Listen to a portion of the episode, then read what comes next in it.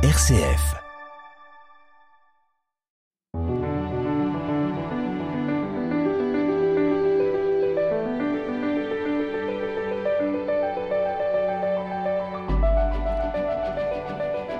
Qui est vraiment Jésus? Cette question que nous pouvons tous nous poser a aussi été celle d'un des plus grands des prophètes, Jean le Baptiste, au moment même où il croupissait dans la prison du palais d'Hérode. Jean, qui prophétise dans le désert la venue d'un Messie justicier, envoie ses disciples questionner Jésus pour savoir si c'est bien lui qui doit venir. Messie guerrier ou prince de la paix, nous voici à la charnière des deux testaments, et c'est l'évangéliste Matthieu qui nous propose de méditer sur le sujet. Pour commenter l'évangile de ce jour, je reçois Antoine Nuis. Bonjour. Bonjour Béatrice. Je rappelle que vous êtes pasteur, bibliste, théologien. Vous êtes l'auteur du Nouveau Testament commenté intégralement verset par verset, coédité par Olivetan et Salvatore. Nous écoutons la parole, c'est chez Matthieu, chapitre 11, versets 2 à 11.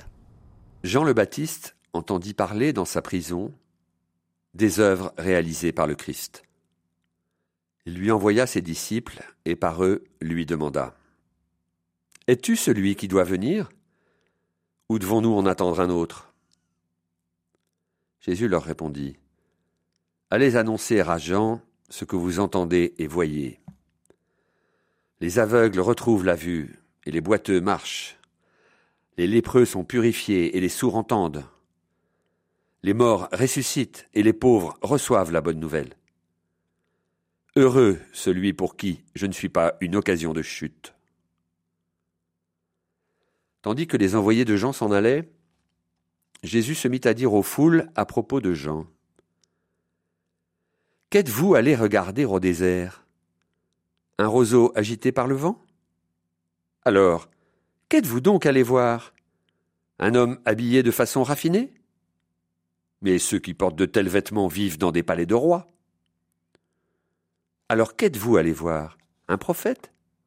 Oui, je vous le dis, et bien plus qu'un prophète.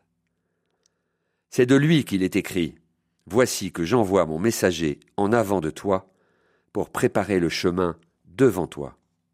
Amen, je vous le dis, parmi ceux qui sont nés d'une femme, personne ne s'est levé de plus grand que Jean le Baptiste.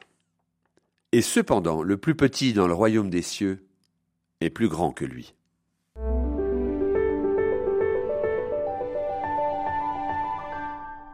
Antoine Louis, ce passage de l'évangile de Matthieu se situe au, début du texte, euh, dans les premiers temps de, de la vie publique de Jésus? Oui, tout à fait. Alors là, on est dans le, dans le chapitre 11 de l'Évangile. Donc on est encore pendant le temps où euh, Jésus est en, est en Galilée. Hein, donc, euh, et derrière ce, ce récit qui met un peu en tension le personnage de Jésus et le personnage de Jean, ben, il y a quelque chose de, de l'Évangile qui nous est dit.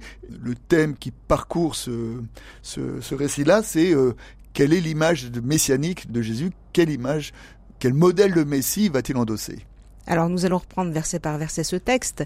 Jean le Baptiste entendit parler euh, dans sa prison des œuvres réalisées par le Christ. Donc Jean a été mis en prison par Hérode voilà, alors donc ça s'est raconté un petit peu euh, euh, avant. Donc on dit que Jean a été arrêté. Jean a été donc parce qu'il avait dénoncé le, comportement familial d'Hérode. Hein, il ne t'est pas permis de prendre comme femme ta belle-sœur et, ça, Hérode ne l'a pas supporté. Voilà, Hérode a fait arrêter Jean, ben, comme souvent les tyrans, euh, pour faire taire ceux qui disent la vérité. Euh, quand la vérité est trop dure à entendre, et eh ben, on ferme la bouche de ceux qui la portent. Et puis les, les prophètes de l'Ancien Testament euh, vivaient cette réalité de la parole qui leur attirait des, des ennuis. Ils disaient vrai. Alors, en cela, euh, et d'ailleurs le texte nous dit ça, que Jean est un prophète et même plus qu'un prophète, et, la figure du prophète est une figure euh, très importante qu'on trouve dans le, dans le Premier Testament, et la figure du prophète, eh ben, c'est l'homme qui est chargé de proclamer la parole de Dieu,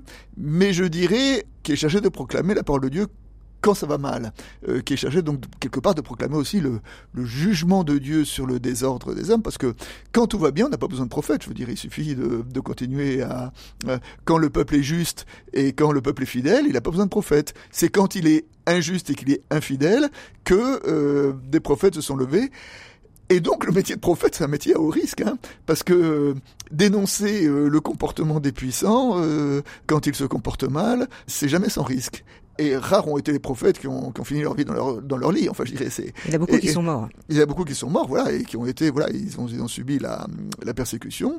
Et en cela, euh, Jean s'inscrit bien dans, dans, la tradition des, des prophètes du, du, Premier Testament, euh, ces prophètes qui ont dénoncé euh, les forfaitures du roi et qui ont été emprisonnés. Et nous savons, ça sera raconté un peu plus loin, que Jean sera martyr.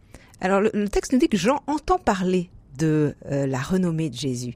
Euh, dans sa prison, on peut l'imaginer, ça arrive jusqu'à lui. On peut imaginer justement euh, tout ce que les gens ont vu, tout ce que Jésus a fait, et on nous dit qu'il a guéri, qu'il libère. Il entend ça, alors que lui ne peut plus agir. Alors lui ne peut plus agir. Alors dans l'Évangile, je dirais, dans la réalité, dans la dans la première Église, on sait que après au temps de la première Église, il y avait des disciples de Jean, hein, et quelque part, on pourrait presque dire que les disciples de Jésus et les disciples de Jean étaient presque en, en compétition. Enfin, en rivalité. je veux dire, étaient en, en, rivalité.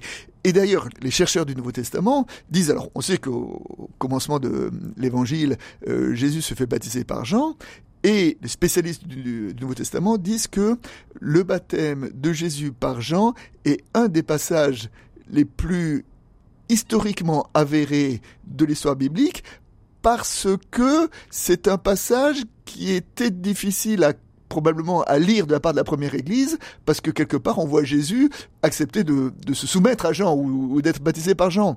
Et si ça n'avait pas été historiquement vrai, on voit pas dans la première Église un disciple, un apôtre osait inventer ce récit-là. Donc, donc oui, c'était surprenant que Jésus se laisse euh, exactement. baptiser par, euh, par, Jean. Donc, donc parce que c'était surprenant et parce que c'était un peu en décalage par rapport à ce qu'attendaient euh, les disciples, c'est euh, vraiment un des événements de, de l'Évangile le, le, plus avéré historiquement. Hein et donc voilà, et, et, donc il y a cette, cette relation entre Jean et Jésus. Donc euh, Jésus euh, se fait baptiser par Jean, mais dans les, euh, les évangiles, il nous est dit qu'au moment de son baptême, euh, Jean reconnaît Jésus. Dans l'évangile de Jean, hein, il faut qu'il croisse et que je diminue. Donc, donc il y a une sorte de, de, de, passation de, de pouvoir, on peut dire, ou de responsabilité, ou de vocation, de service, oui. de service entre Jean et, et Jésus.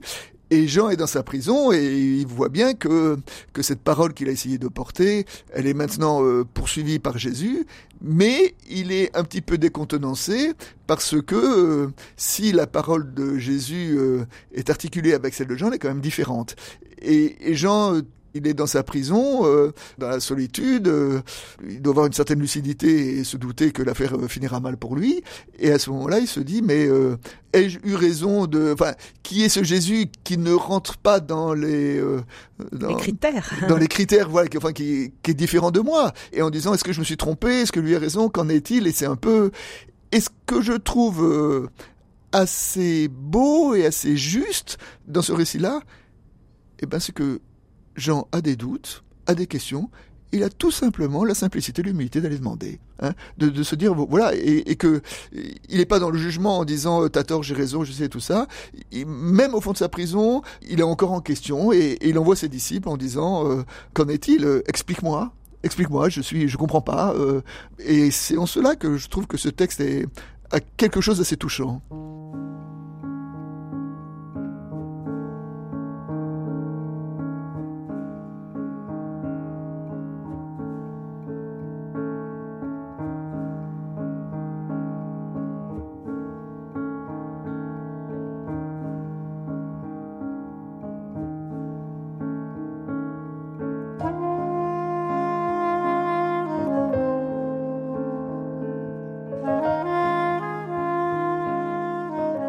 RCF.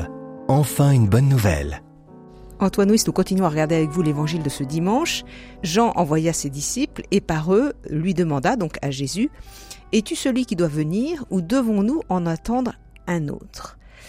On a là la question euh, fondamentale de, de, de, qui peut être un Messie pour euh, Jean le Baptiste, c'est-à-dire qu'il s'interroge, celui qui doit venir, c'est le Messie? Alors, celui qui doit venir, c'est le Messie, mais quand on euh, n'écoute euh, les, récits qui présentent le Jean le Baptiste euh, au commencement de l'Évangile, on entend la prédication de, de Jean, et la prédication de Jean, c'est le Messie justicier, hein, en disant il vient, euh, il a sa pelle à vanner à la main, il recueillera le bon grain et, ceux qui seront balayera rejetés, balayera livré, qui sera jeté au feu. Dans sa prédication, on voit euh, là qu'il a l'image d'un Messie justicier. Un libérateur politique? Peut-être, peut-être même jusque-là, en tout cas, quelqu'un qui, oui, qui... Qui utilise la force. Qui arrêtera, et il y a, y a toute une veine dans le Premier Testament, hein, qui, qui, arrêtera les méchants et qui, et voilà, qui, qui, imposera un, Messie un peu, un peu guerrier, un peu, un peu justicier, qui était a priori une image messianique assez courante à cette époque-là, et on voit souvent Jésus euh, dans l'évangile être en, décalage par rapport à cette attente messianique. Enfin, une clé de lecture de l'évangile, c'est euh, ce décalage entre l'attente messianique et la façon dont Jésus y répond. Il y répond à côté de cette attente, enfin en décalage par rapport à cette attente.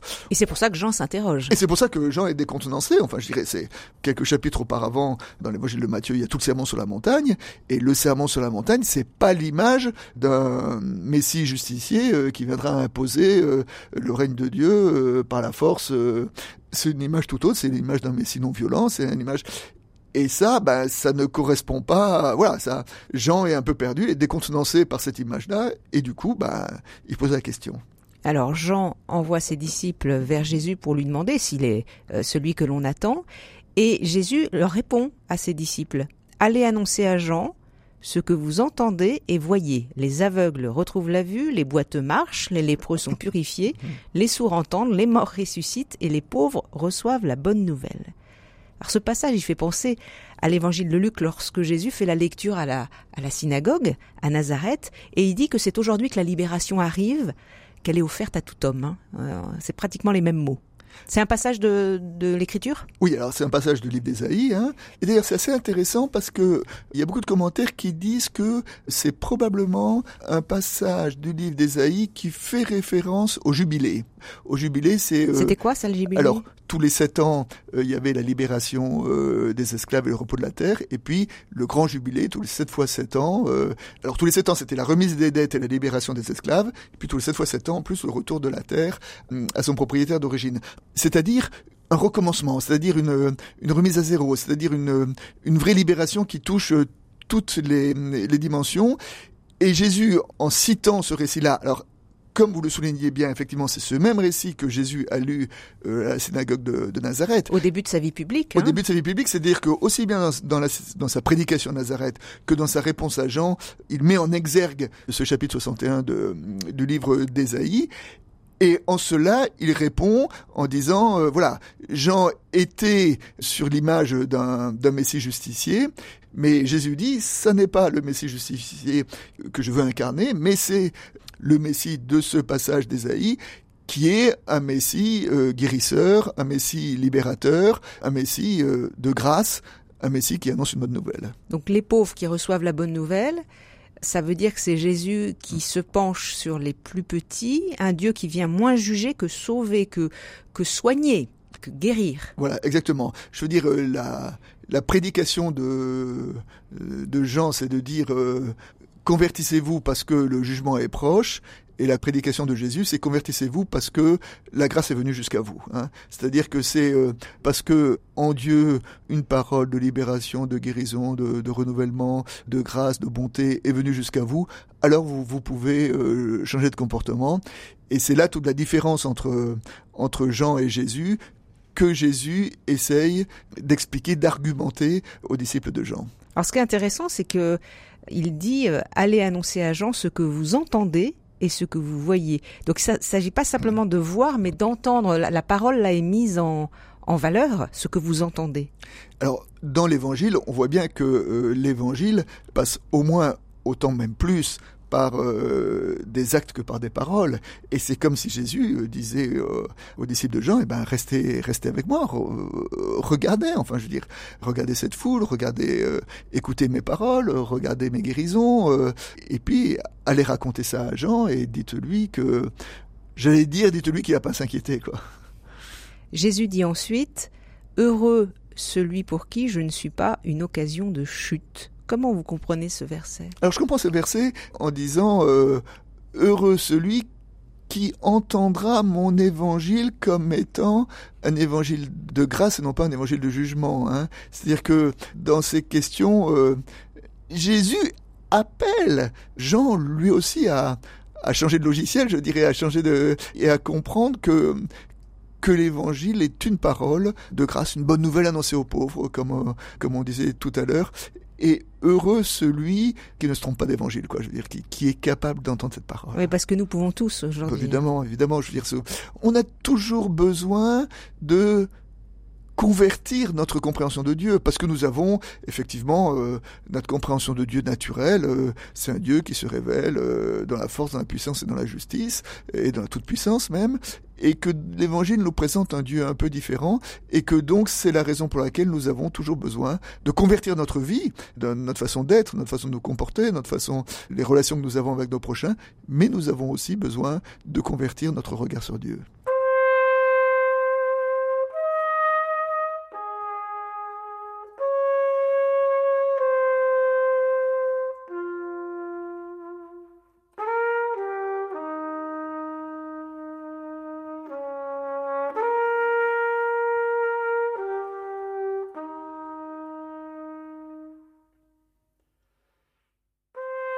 Enfin une bonne nouvelle, Béatrice Soltner. Antoine Wyss, dans l'évangile de Matthieu que nous commentons cette semaine, Jésus répond aux disciples de Jean le Baptiste, qui sont venus lui demander qui il était. Et tandis que les envoyés de Jean s'en vont, Jésus se mit à dire aux foules à propos de Jean, Qu'êtes-vous allé regarder au désert? Un roseau agité par le vent Et puis après, il y a d'autres paroles. Un homme habillé de façon raffinée un prophète. Donc là, euh, changement de scène, Jésus interroge la foule. Alors Jésus profite de cette question des disciples de Jean pour euh, voilà pour prendre la foule à témoin. Je ne sais pas si prendre la foule à témoin, mais mais il profite de cette euh, de cet épisode, de cette rencontre, pour parler à la foule et pour parler à la foule à propos de Jean.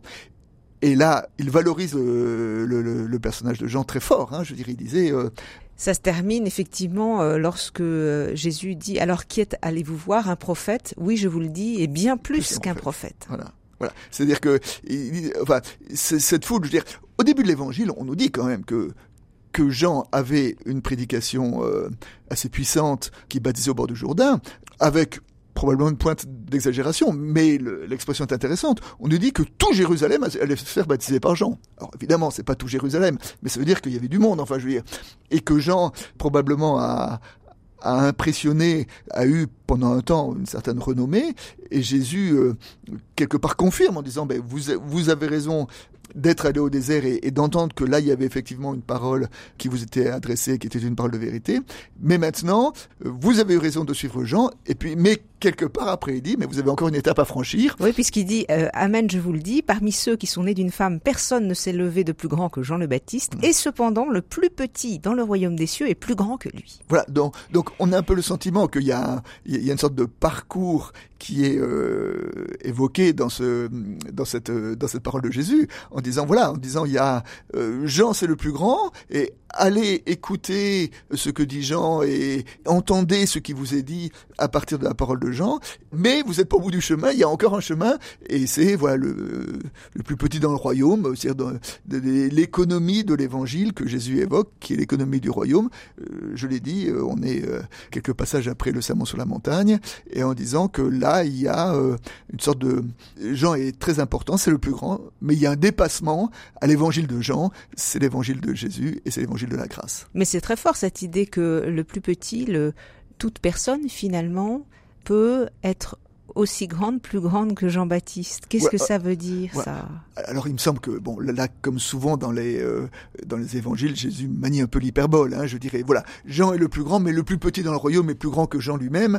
Ça veut dire que euh, il y a vraiment une alors je crois qu'il n'y a pas un classement qui est premier, qui est deuxième, qui est troisième, etc.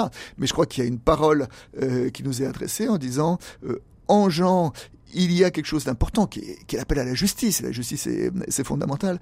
Mais encore plus grand que la justice, il y a euh, cette économie du royaume. Quelle économie de l'amour? Qui est l'économie de l'amour, qui est l'économie de la grâce, qui est l'économie de la non-violence, qui est l'économie de la... Oui, ça, de, de l'amour en tant de, de, de la bonté euh, et du non-jugement, enfin voilà, toute l'économie du, du sermon sur la montagne. Et Jésus, euh, il appelle à la justice et au-delà de la justice. Peut-être que, tiens, ça me fait penser à quelque chose, c'est que peut-être là, il y a quelque chose qui est de l'ordre de la tension peut-être entre la loi et la grâce. Hein la, la, loi c'est très important, il n'y a rien de plus grand que la loi, mais au-delà de la loi, il y a la grâce. Et en disant que la grâce n'élimine pas la loi, mais la grâce est plus grande que la loi. Enfin, je veux dire, c'est un peu cette tension-là que moi je vois peut-être entre, entre Jean et Jésus.